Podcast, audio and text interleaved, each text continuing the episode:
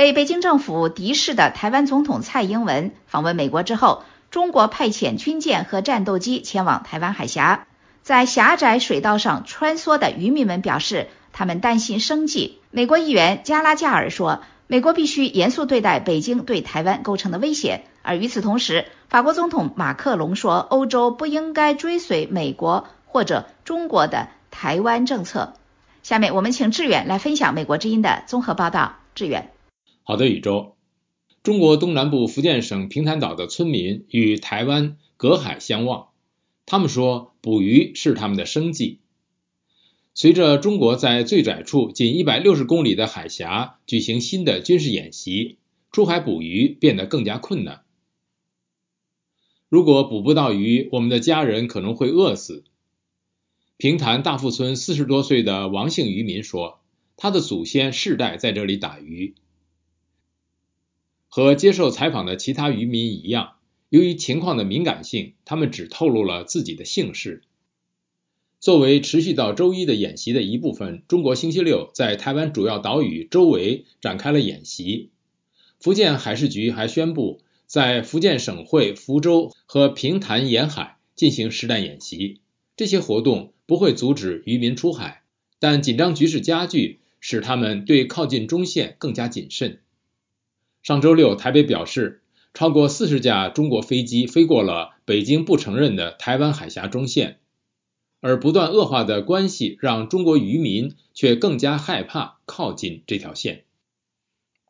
另一方面，美国国会众议院。美国与中国共产党战略竞争特设委员会主席加拉格尔周六表示，美国必须严肃对待中国对台湾构成的威胁。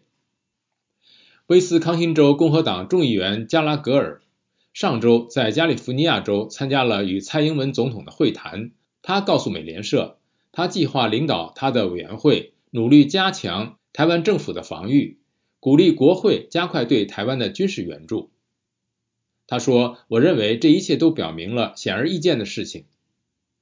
他认为中国国家主席习近平图谋要让台湾与大陆统一。”加拉格尔说：“我们需要竭尽全力来加强我们的威慑和拒止态度，让习近平认识到他无法统一台湾。”中国军方星期六宣布开始为期三天的战备警巡，以警告想要永久保持台湾事实上独立的台湾人。